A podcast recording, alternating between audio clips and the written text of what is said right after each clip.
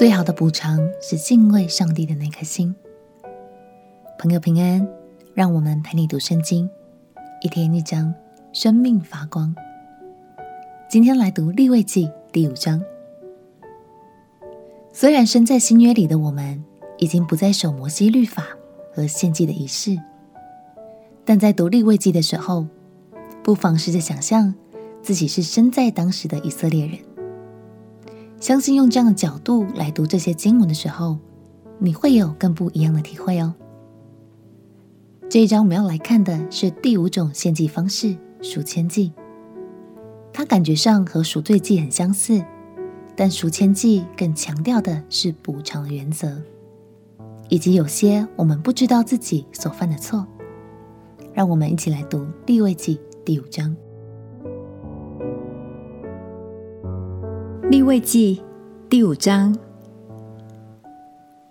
若有人听见发誓的声音，他本是见证，却不把所看见的、所知道的说出来，这就是罪。他要担当他的罪孽。或是有人摸了不洁的物，无论是不洁的死兽，是不洁的死畜，是不洁的死虫，他却不知道，因此成了不洁，就有了罪。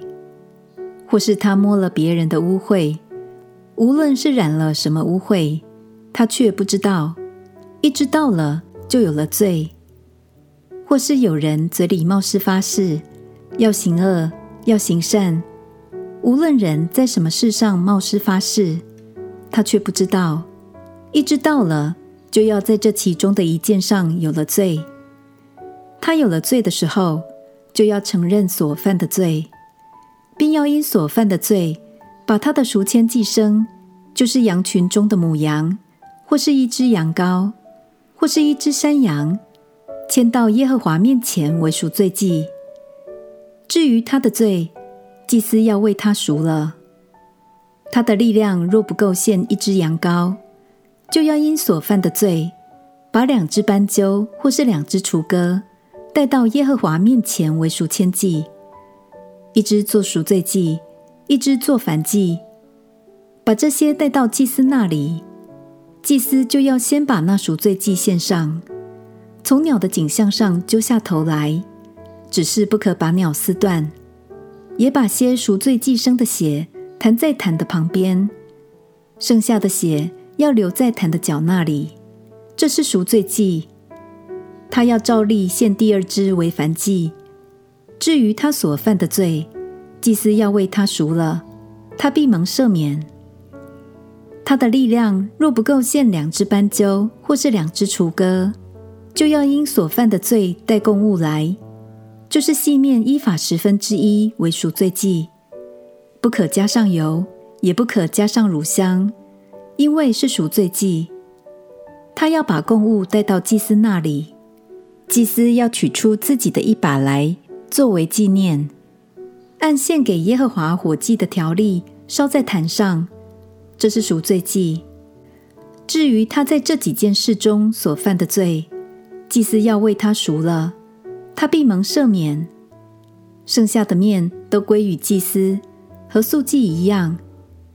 耶和华晓諭摩西说：“人若在耶和华的圣物上误犯了罪，有了过犯，就要照你所估的，按圣所的舍客勒拿银子，将赎愆祭牲。”就是羊群中一只没有残疾的公绵羊，牵到耶和华面前为赎愆祭，并且他因在圣物上的差错要偿还，另外加五分之一，都给祭司。祭司要用赎愆祭的公绵羊为他赎罪，他必蒙赦免。